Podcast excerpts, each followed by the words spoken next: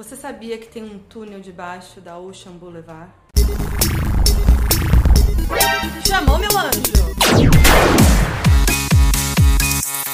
Olá, internet! Muito que bem! Lana Del Rey lançou em 24 de março seu mais novo álbum de estúdio, que atende pelo pequeno nome de Did You Know That There's a Tunnel Under Ocean Boulevard? E além disso, a gata desembarca no Brasil em breve para o Festival Mita. Ela se apresenta no Rio dia 27 de maio e em São Paulo no dia 3 de junho. E aí, por conta disso tudo e para celebrar o legado de uma artista super influente e icônica, eu trouxe uma linha do tempo resumida sobre a vida e carreira de Lana Del Rey, passando por todas as eras, porque vocês pediram sim. Então, cata a pipoquinha e bora. Elizabeth Woolridge Grant, mais conhecida como Lana Del Del Rey, nasceu em 21 de junho de 85 em Nova York e hoje tem 37 anos. Filha de Robert Grant Jr. e Patricia Ann, ela tem dois irmãos, Chuck Grant e Charlie Grant. Ela é a mais velha e Charlie o mais novo. Inclusive, Chuck é fotógrafo e responsável por várias fotos da Lana,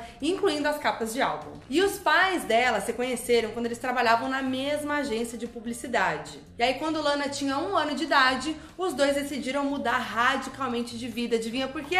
Eles trabalhavam em agência, né, amores? Normal, né? Aí o que aconteceu? Eles estavam à beira de um burnout e decidiram se demitir e se mudar de Manhattan para Lake Placid, na região de uma vila nas montanhas ali em Nova York, que tinha cerca de mil habitantes. Aí a mãe de Lana se tornou professora de escola e o pai, entre outras coisas, entrou no mercado de domínios de internet e se tornou referência na área. Tão ref que antes mesmo de Lana ser famosa, ele já saía na mídia contando a sua história. Ou seja, Lana sempre viveu num lar bem estabelecido financeiramente, apesar de em várias entrevistas ela ter dito que não era rica. E aí seus pais seguiam a religião católica e Lana estudou numa escola católica e logo começou a cantar numa igreja, em frente à sua escola como vocalista principal. Esse foi um momento chave na vida dela, porque anos depois, quando começou a construir a sua imagem como Lana Del Rey, ela usou de muitos elementos da iconografia cristã. Em entrevista, ela contou que amava o misticismo da igreja e a ideia de que existia alguma maior, apesar de não ter as visões de uma pessoa católica conservadora. E parece que a música também estava ali presente dentro da sua casa. O seu pai, Rob, é músico e em junho, inclusive, vai lançar o seu disco de estreia. Sim, é o Nepo Daddy.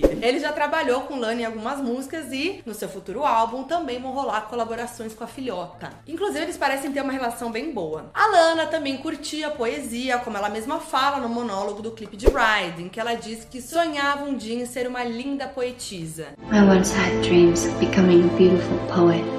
Então sempre rolou essa inclinação aí para as artes na vida dela. Outro ponto interessante é a relação de Lana com a morte, que é um tema recorrente nas suas músicas. Ela contou em entrevista ao The Telegraph que quando ela era pequena, ela ficava mal com o fato de que ela e os pais morreriam um dia. Ela não conseguia acreditar que as pessoas eram mortais. Eram pensamentos que deixavam ela bem triste e tudo mais. E crescer em Lake Placid, um lugar tão remoto, não foi algo muito agradável ali. Segundo Lana, lá era um lugar muito quieto, que ela comparou com a cidade da série Twin Peaks. E ela não se identificava nem um pouco com aquela vibe rural. Outro ponto chave pra gente entender Lana. Ela sempre trouxe muito da ostentação urbana para suas letras e visuais. Uma coisa até de é, aspiracional mesmo da vida dela, né? E aí veio o ensino médio e muita coisa tava para mudar na vida de Laninha. Lembra que eu falei que a mãe dela se tornou professora? Muito que bem. No colegial, a Lana tinha aulas com a própria mãe na escola. E aí, pelo que dá para ver ali, pelas músicas dela, a relação com a mãe sempre foi meio tensa, diferente da do pai, né? Tem até uma música dela de 2005, não lançada oficialmente, feita antes mesmo dela ser a Lana, que se chamava My Mama e ela diz: Eu e minha mãe não nos damos muito bem. Assim, bem claro, né? Em Black Bathing Suit de 2021, ela diz: Eu não sou amiga da minha mãe, mas continuo amando meu pai. Já na música Fingertips, lançada esse ano também, a Lana diz: Que tipo de mãe ela era para dizer que eu acabaria em instituições? Ou seja, né, amores? Não dá para saber exatamente qual a relação delas, porque a Lana é muito privada em relação à sua vida pessoal, mas com certeza tinha um BOzinho aí, né? Uma treta, um climão. Mas Mas que instituições são essas, né? O bafo é o seguinte: Lana fez o primeiro ano do ensino médio, mas logo foi enviada a um colégio interno em Connecticut. Isso porque ela estava enfrentando problemas com álcool aos 15 anos. Em entrevista, a Lana disse que estava direcionando a sua energia para o lugar errado e que começou a sair todo dia, faltar na aula, a se meter em problemas. Ela contou que bebia todo dia, mesmo sozinha, e que achava o conceito muito legal, assim,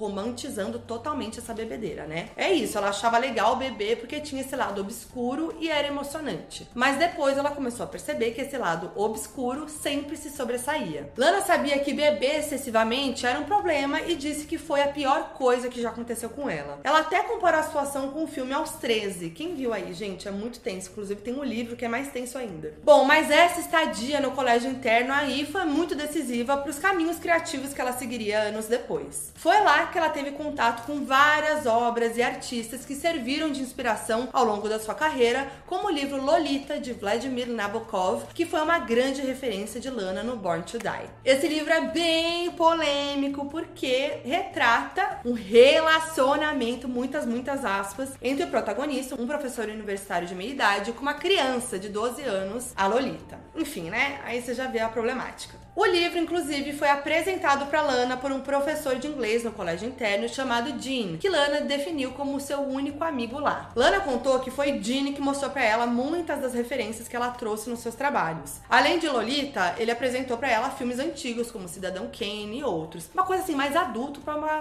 menina nova ali, né? Ela disse em entrevista que esses artistas com quem ela teve contato na escola eram a sua galera, só que ela tinha dificuldade de fazer amigos. E aí, entre as suas maiores referências, ela já citou The Beach Boys, Elvis Presley, Tupac, Notorious Big, Frank Sinatra, Nirvana, Britney Spears, Nancy Sinatra. Lana disse que gosta de ícones e aprecia os gênios de cada estilo. E é engraçado que se a gente analisa as músicas dela, a gente consegue notar essas referências mesmo, né? Seja na letra, na melodia ou nos visuais. Depois do colegial, por volta de 2003, aos 18 anos, Lana voltou para Nova York para tratar sua dependência em álcool no famoso Alcoólicos Anônimos. Ela também fazia serviços comunitários ali como parte do tratamento. Aí ela passou um ano morando com os tios ali em Long Island e trabalhando como garçonete. E aí o tio ensinou seis acordes para ela no violão e ela pensou: Eu posso escrever um milhão de músicas com esses acordes. Foi aí que veio uma vontade maior de escrever e fazer música. Antes, segundo Lana, mesmo que ela curtisse cantar, ela achava que ser cantora era um luxo, algo muito distante. Mas aos poucos ela passou a se apresentar em alguns open mics em Nova York.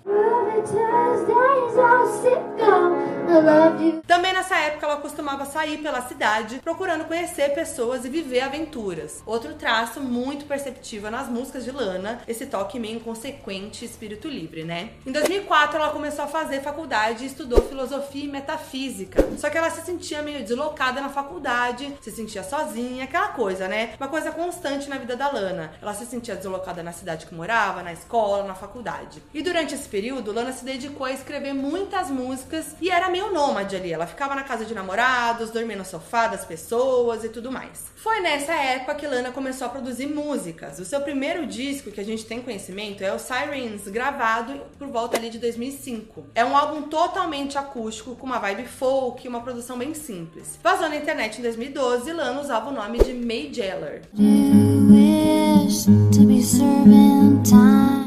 Altura aí, a Lana já performava em vários bares de Nova York e mudou de nome artístico várias vezes. Foi May Jailer, Lizzie Grant and the Phenomena, Sparkle Jump Rope Queen e apenas Lizzie Grant. Hi, I'm Lizzie Grant. Mas em 2006, Lana assinou um contrato de 50 mil dólares com uma pequena gravadora e foi morar num trailer alugado em Nova Jersey, onde ela escreveu as suas músicas. Vale ressaltar aqui que os pais da Lana não bancavam seu sonho, não. Eles nem sabiam direito sobre esse rolê dela na música. Então ela se virava aqui e ali, né, para conseguir manter a sua carreira. Nisso, Lana ainda tava na faculdade, tá? A ideia da gravadora era organizar tudo para lançar um álbum e Lana sair em turnê depois que terminasse o curso. Ela gravou um EP que vazou em 2012 e é chamado de Not Kung Fu. E entre as músicas tá Yale, uma faixa que entrou no Born to Die anos depois.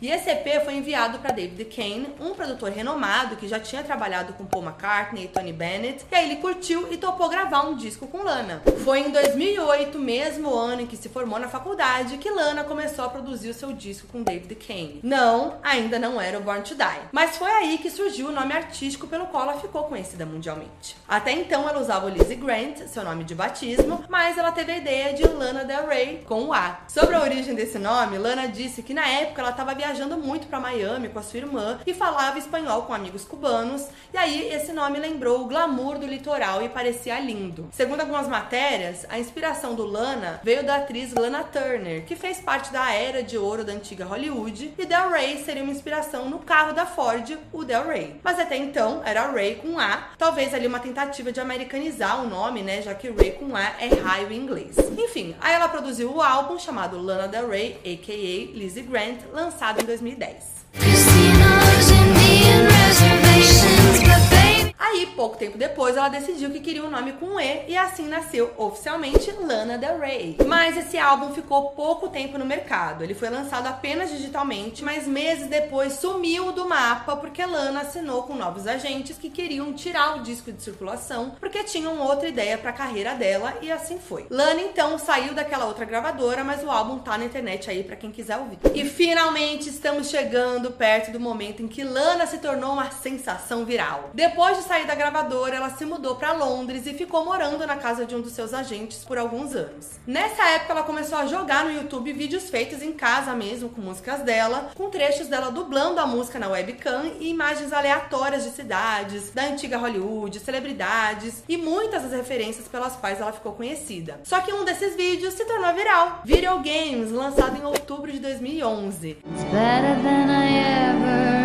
It's E sabe quem ajudou nesse viral? The Weeknd. Lana já contou em entrevista que os dois são amigos desde 2010 e ele sempre acreditou nela. Ele postou a música no seu Tumblr e com esses posts, uma radialista da BBC achou a música e tocou na rádio e aí impulsionou o viral. Gente, outros tempos, né? Tumblr, webcam, rádio, uma loucura. Aí, mores, Lana se tornou uma sensação underground. Ela assinou com a Universal Music através das gravadoras Polydor e Interscope e começou os preparativos para o lançamento do Born to Die, que é considerado o seu disco de estreia, mas como a gente viu aqui, não é o primeiro dela. Várias músicas que Lana já tinha lançado na internet entraram pro álbum, como Video Games, Blue Jeans e Diet Mountain Dew. Antes mesmo do lançamento do álbum, Lana lançou o clipe de Born to Die em dezembro de 2011 e ali se iniciava uma nova era da música pop, tá? Nine, we Simplesmente, o estilo da Lana Del Rey se tornou popular. A coroa de flores, que foi muito associada a ela e virou uma febre, veio nesse clipe, por exemplo. Ela virou um lifestyle. Gente, eu nunca vou me esquecer, um PS aqui, nos festivais, a galera com as coroinhas de flor, era muito por causa da Lana. A gente já conseguiu ver todas as referências de Lana, tanto na letra da música como no vídeo aí. A coisa da religião, a vibe urbana, o estilo old Hollywood. Lana é mais uma dessas artistas que chegou fazendo algo totalmente diferente. Eu sempre falo aqui, né, desses artistas respiro, que chegam fazendo um som diferente do que tá rolando. E 2011 foi o ano em que Katy Perry tava bombando com Teenage Dream, Rihanna com Loud, Gaga com Born This Way. E a única artista no mainstream que tava próxima da Lana, sonoramente falando, era a Adele, que mesmo assim, gente, era outra vibe, né? Era outra vertente. A Lana basicamente criou um gênero musical próprio, com referências pop, mas com toques jazz, trip hop, música clássica, hip hop. Assim, só quem viveu sabe, né? A mídia começou a chamar o som dela, inclusive, de Hollywood Sadcore, que faz muito sentido. E por mais que o som não fosse aquele pop chiclete, a imagem dela logo se tornou referência. E ela foi colocada nesse lugar do mainstream. Tanto que dias antes do lançamento do álbum Born to Die, Lana performou no Saturday Night Live, em janeiro de 2012. Gente, era algo muito inédito isso, porque o Saturday Night Live é pra artistas que já estão bombando muito, né? E ela tava nesse lugar ainda nem tinha lançado o álbum. Só que a performance foi muito criticada porque a Lana tava insegura, tanto vocalmente quanto no palco, mas mesmo assim a gente consegue ver algo inédito ali. Nenhum artista contemporâneo era daquele jeito. A Lana até virou meme na época com o vídeo dela rodando no Saturday Night Live, quem que lembra? Tudo em Lana chamava atenção, desde as músicas até o estilo e o jeito de ser. Hoje em dia tá na moda falar de arquétipo, né? Então eu sinto que a Lana incorporou um arquétipo de Marilyn Monroe. Eu até falei isso no vídeo que eu fiz sobre a Marilyn. Se a gente perceber, o jeito que ela se portava no início da carreira tinha toda a vibe Marilyn, doce, sexy, inteligente, tímida, até o jeito de falar das duas era parecido. E nesse contexto foi lançado o álbum Born to Die em 27 de janeiro de 2012, um disco que hoje já é clássico e na época do lançamento foi um bafo. No álbum, Lana explora suas maiores referências e acontecimentos da vida. Ela fala sobre a sua relação com o álcool em músicas como Carmen, relata sua obsessão pelo American Dream como National Waiting, a sua paixão pela cidade em Diet Mountain Dew e por aí vai. Lana ainda lançou os clipes de Blue Jeans, Summertime Sadness e National Waiting, que apresentam aquelas referências glamourosas e ou de Hollywood. Aliás, o clipe de National Waiting talvez seja o que mais exemplifica isso. No vídeo, ela encarna a figura de Jackie Kennedy, esposa de JF Kennedy, que inclusive é interpretado por A$AP Rocky. No clipe, Lana interpreta justamente Marilyn Monroe em um remake daquele vídeo de Marilyn cantando parabéns pro Kennedy, né? Happy birthday, Mr. President. É o puro suco da cultura americana. E Lana já disse em entrevistas que ela e sua irmã eram entusiastas do American Dream, principalmente porque moravam numa cidade muito pequena, então aquele era realmente o sonho delas. Mas claro que ela não passou ilesa das polêmicas, né, amores? Lembra que eu falei que os EPs e álbuns antigos da Lana vazaram na internet, né? Então, com a mega fama que ela conseguiu, o passado dela foi vasculhado aí pelos FBIs da internet e descobriu que antes dela ser a Lana Del Rey, ela já tinha sido Lizzie Grant, Lana Del Rey com A, May Jailer e por aí vai.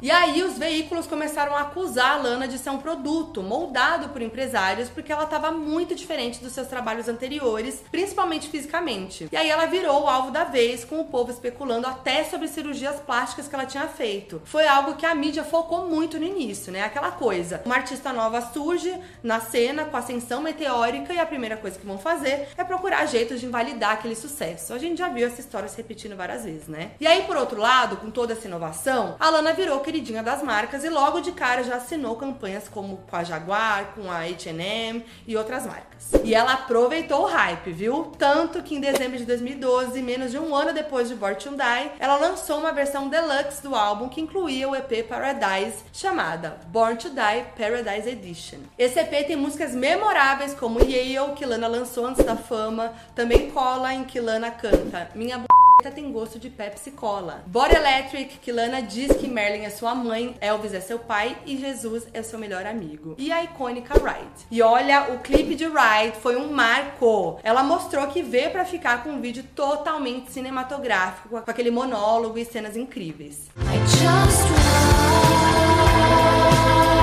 E com aquele conceitão Lana Del Rey, né? Que você olha e fala, isso é Lana. Foi aí que deu aquela imagem de Daddy Issues da Lana. No clipe, ela flerta com vários homens mais velhos, algo que voltou a acontecer em outros clipes depois. Mas ela não esconde que curte daddies não, tá, gente? Em cola mesmo ela diz, eu tenho preferência por homens mais velhos. Sempre foi assim, então não é surpresa. Lembra que Lana é fã daquele livro Lolita, né, amores? Muito que bem. Foi no Paradise que veio a música Lolita. Esse também foi um ponto polêmico da carreira da Lana, essa certa glamorização de temas como morte, bebida, ficar com homens mais velhos e por aí vai. Mas como Lana já falou, mesmo que muitas músicas sejam autobiográficas, ela muitas vezes escreve na perspectiva de um personagem. A música Carmen, por exemplo, fala sobre uma personagem chamada Carmen, mas ao mesmo tempo relata as questões que Lana enfrentou com álcool. A mesma coisa no clipe de Ride, em que a mídia criticou muito Lana por estar fazendo uma personagem que, nas palavras da mídia, propagava ali uma mensagem pró-prostituição, já que o vídeo traz essa analogia. Ainda nessa era rolou o curta Trópico, que trazia uma representação visual de três músicas do Paradise. E sem esquecer de Young and Beautiful, trilha sonora de Great Gatsby, que foi uma escolha muito acertada. O filme trazia uma estética parecida com a que a Lana abordava ali na era Born to Die, então fez todo sentido estar na trilha. I'm no também fez parte da trilha de Malévola cantando Once Upon a Dream e mais uma vez conseguiu transmitir toda a vibe dark da estética do filme, que meio que antecipava o conceito da sua próxima era. E se tornar uma das maiores apostas da música, tava todo mundo ansioso para saber o que Lana ia entregar no próximo álbum. E aí, depois de muito mistério, veio o Ultra Violence, lançado em junho de 2014. Aí aquela vibe ostentação, coroa de flores, looks old Hollywood ficaram de lado e ela trouxe algo mais clean, mas sempre com aquela energia nostálgica que a essa altura já era sua marca registrada. A própria capa do álbum já mostra isso, uma foto em preto e branco e ela só com uma brusinha. Os clipes também têm uma estética menos megalomaníaca, assim como as músicas do álbum que são mais cruas mesmo. É um álbum bem orgânico, com uma pegada rock psicodélico totalmente nostálgico. Uma coisa meio Woodstock, sabe? Anos 60, 70. E as referências à cultura pop seguiram firmes ali. A começar pelo nome do álbum, Ultraviolence, que foi uma expressão usada no livro Laranja Mecânica de 62. Sobre as narrativas, como o próprio nome já diz, Lana aborda o tema violência, relacionamentos, fama e depressão, o que mais uma vez causou polêmica. A música Ultraviolence foi criticada por citar a frase: Ele me bateu e pareceu um beijo. Essa frase vem da música He Hit Me and It Felt Like a Kiss, do grupo The Crystals, que foi um hit nos anos 60. Ela também cita um cara chamado Jim na música. Não foi confirmado quem é esse Jim, mas os fãs têm teorias de que pode ser uma referência a Jim Baker ou Jim Jones, ambos líderes de seitas nos anos 60. A década de 60 realmente inspirou a Lana, né? Além da ref de Laranja Mecânica, The Crystals e do Jim, Lana também cita a geração Beat na música Brooklyn Baby. I get down to be poetry. Geração Beat é o termo usado para se referir a um grupo de norte-americanos, principalmente escritores e poetas, que se tornaram conhecidos no final da década de 50 e começo da década de 60. Old Money sampleia a música What is a Youth, trilha do filme Romeu e Julieta de 68. Blue hydrangea. What is a youth?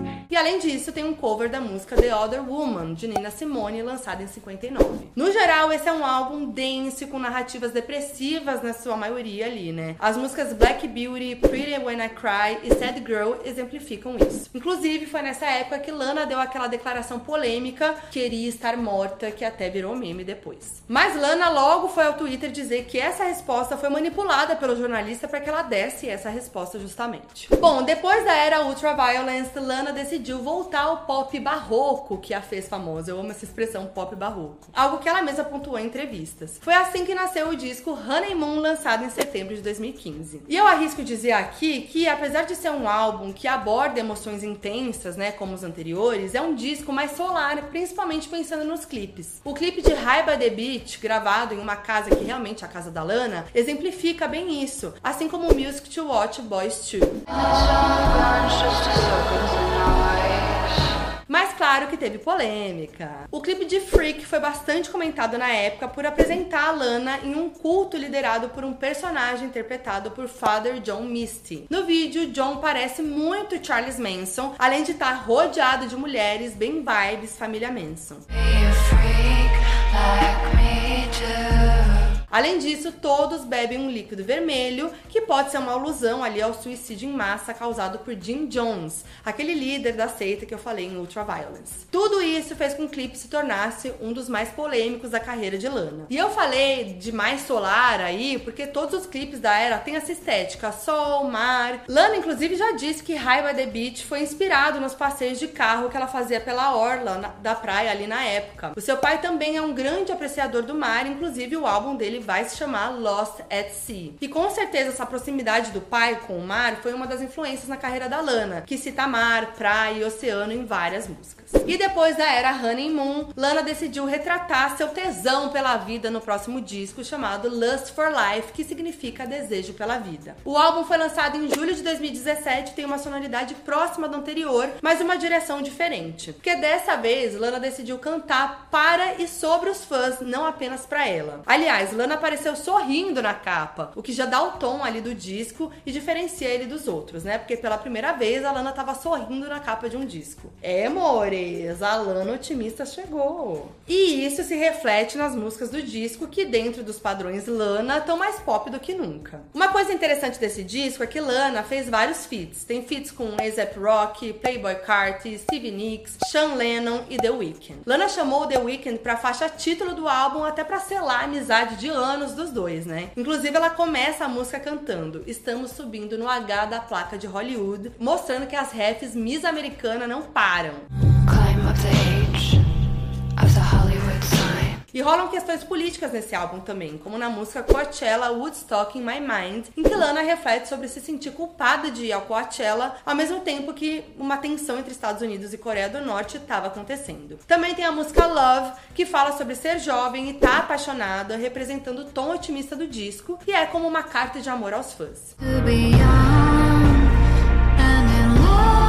Em 13 Beaches, Lana reflete sobre a fama e perseguição de paparazzi. Ela contou em entrevista que uma vez teve que ir para 13 praias diferentes para achar uma que não tinha paparazzi e ficar sossegada lendo um livro, e aí a música foi inspirada nesse caso. Mas em vez de fazer isso numa narrativa triste, ela simplesmente diz que demorou 13 praias para achar uma vazia, mas finalmente achei. No geral, esse disco trouxe uma Lana mais esperançosa, preocupada com os problemas do mundo, mas usando suas músicas como um abraço para os fãs em momentos tensos. A Lana tristezinha de cada álbum tem. E depois de tantos álbuns lançados, Lana conseguiu lançar o seu álbum mais aclamado até então, Norman fucking Rockwell, em agosto de 2019. O nome do álbum é uma referência ao pintor e ilustrador americano Norman Rockwell, mantendo a tradição de Lana de fazer referências à cultura pop americana em todos os discos. E eu sinto que esse disco foi uma virada de chave pra Lana, porque representa toda a sua liberdade artística. Ela foi lá, gente, meteu uma música de 40 segundos de intro como primeiro single, que é a faixa Mariner's Apartment Complex. Depois, como segundo single, o que ela fez? Uma música de quase 10 minutos, sendo mais de 5 só instrumental, que no caso é Venice Beach. Aí ela foi lá e na capa do terceiro single ela colou uma foto dela na vertical, tipo selfie. No caso, o nome do single é Hope is a Dangerous Thing for a Woman Like Me to Have, but I Have It. Gente, outro indício que ela tava assim, nem aí pro mercado. Olha o tamanho do nome da música. Ela tava assim, foda-se, eu sou a Lana Del Rey, eu faço o que eu quiser. Inclusive, assim, eu acho que a Lana sempre foi desse jeito. Ela sempre fez uma parada que ela queria, mesmo né, indo contra o que o mercado tava pedindo. Mas dessa vez, gente, ela foi com os dois pés na porta. Lana focou na música e é isso aí, né? Sem pensar em rádio, em hit, em nada. E foi uma virada, pensando que o último álbum dela, o Lust for Life, tinha sido o mais pop da carreira, até segundo a própria mesmo diz. E sonoramente, esse álbum é bem acústico, com muitas baladinhas no piano, mas com um toque de psicodelinha em algumas músicas. E ela definiu o disco como um álbum folk com um toque de surf. E a Lana Poetisa tava com tudo, mores. A crítica aclamou tanto o álbum, principalmente porque as composições estavam impecáveis. E o álbum fala, entre outras coisas, de amor, mas de uma forma muito poética e ao mesmo tempo muito real. A própria faixa título diz no primeiro verso: Você me f tão bem que quase disse eu te amo. É muito boa essa frase. E sim, obviamente teve polêmica, né? Foi durante essa era, em junho de 2020, que Lana publicou aquela carta no seu Instagram falando sobre as críticas que recebeu ao longo da sua carreira sobre glamorizar o abuso. Basicamente, ela falou que sempre foi criticada por romantizar e glamorizar situações abusivas, mas que várias das suas colegas artistas escreviam sobre tópicos parecidos, mas não recebiam o mesmo nível de críticas. E aí ela citou Doja Cat, Ariana, Camila Cabello, Cardi B, Kelani, Nicki Minaj, tudo isso em texto, tá? E aí deu um bafo, gente, foi um bafo, ela foi muito criticada, mas enfim, eu tenho um vídeo explicando tudinho com detalhes dessa treta toda, eu vou deixar o link aqui, vocês podem assistir tudo. Aí também foi nessa era que Lana lançou o livro de poesias Violet Bent Backwards Over the Grass em setembro de 2020. E depois de Norman fucking Rockwell, Lana lançou dois álbuns bem próximos, o Chemtrails Over the Country Club em março de 2021 e o Blue Bannister em outubro de 2021. O Chemtrails tem uma pegada bem americana também, mais puxado pra algo menos Hollywood, glamour e mais pro country. A Lana disse que fez o disco pensando em homenagear suas amigas e seus irmãos. Tanto que a capa do álbum é uma foto dela e das suas amigas e no photoshoot promocional do álbum tem fotos dos seus irmãos. Já o Blue Bannister, segundo Lana, foi um disco feito justamente para responder às acusações sobre apropriação cultural, glamorização do abuso e tudo mais que ela recebeu ao longo dos anos. E ela disse que Blue Bannisters era mais um álbum explicativo, mais defensivo, e que é por isso que ela não promoveu ele, porque ela não queria que ninguém ouvisse, ela só queria que o álbum tivesse lá, caso alguém tivesse assim curioso para ter alguma informação. É um disco muito pessoal. E aí, dois anos se passaram e Lana voltou com tudo, com um novo disco, Did You Know That There's a Tunnel Under Ocean Boulevard? Eu senti esse álbum como uma celebração de uma certa forma, sabe? Porque a Lana canta sobre a sua família e tem até uma faixa intitulada The Grants, o sobrenome da família. Tem colaborações também com Father John Misty, que já trabalhou com Lana lá no clipe de Freak. E tem um feat também com Bleachers, banda do Jack Antonoff, que tem trabalhado com Lana desde Norman Fucking Rockwell e de quem ela se tornou muito próxima. Inclusive, o feat é na música chamada Margaret, feita em homenagem à esposa de Jack Antonoff, que é super amiga da Lana também. Além disso, tem feats com Tommy Genesis, Ryope, Simo e John Batiste. Lana também faz referências a várias das suas músicas antigas, seja na letra, melodia ou no instrumental. A última faixa do disco, por exemplo, se chama Tackle Truck versus VB e traz uma demo da música Venice Beach do Norman fucking Rockwell. E Lana hablou sem pudores nesse álbum e também sem se levar tão a sério. Tem até um trecho que estão viralizando aí por conta das letras ousadas. Por exemplo, em Tackle Truck ela fala: Me passa meu vape, estou enjoada, preciso dar um trago. Pass me my vape. Assim, bem doidinha, she's so crazy. Já em Peppers, ela diz: Meu namorado testou positivo pra Covid. Não importa, nós estivemos nos beijando. Então, o que quer que ele tenha, eu tenho. It don't matter, tirando essa frase que eu achei um pouco problematizável, é isso, né? A Lana debochada e leve veio aí, né? Mas claro que o disco ainda tem essa melancolia da Lana que é característica dela. E aí foi como eu disse, a partir do Norman fucking Rockwell, eu sinto que a Lana fez as coisas mais organicamente, sem ficar pensando muito em camadas e camadas de conceito. Simplesmente sendo ela mesma, o que por si só já é assim, bem profundo, né? Que ser a Lana deve ser puxado. E bota profundo nisso, né, amores? Que a Lana sempre foi uma pessoa muito única, desde a infância, como a gente pôde ver aqui nessa linha do tempo. Eu fico pensando aqui que a história dela daria um filme. Talvez seja por isso que todos os seus trabalhos têm essa qualidade cinematográfica, né? E não tem como, não tem como negar que ela é uma artista especial, que ajudou a moldar toda uma nova geração de artistas pop, né? A Lana é citada mesmo como referência por grandes nomes como Billie Eilish, Taylor Swift, tem até um feat com ela, Charlie XCX, Olivia Rodrigo, The Weeknd e vários outros artistas. Então é isso, gente. Eu achei muito bom fazer essa linha do tempo pra gente passar por todas as eras. E como é bom a gente analisar a infância, a adolescência dela até hoje, que a gente consegue entender totalmente de onde vêm as letras dela, que são tão pessoais, né? Eu quero saber o que vocês acharam. Eu sei que tem muita gente que me pedia esse vídeo,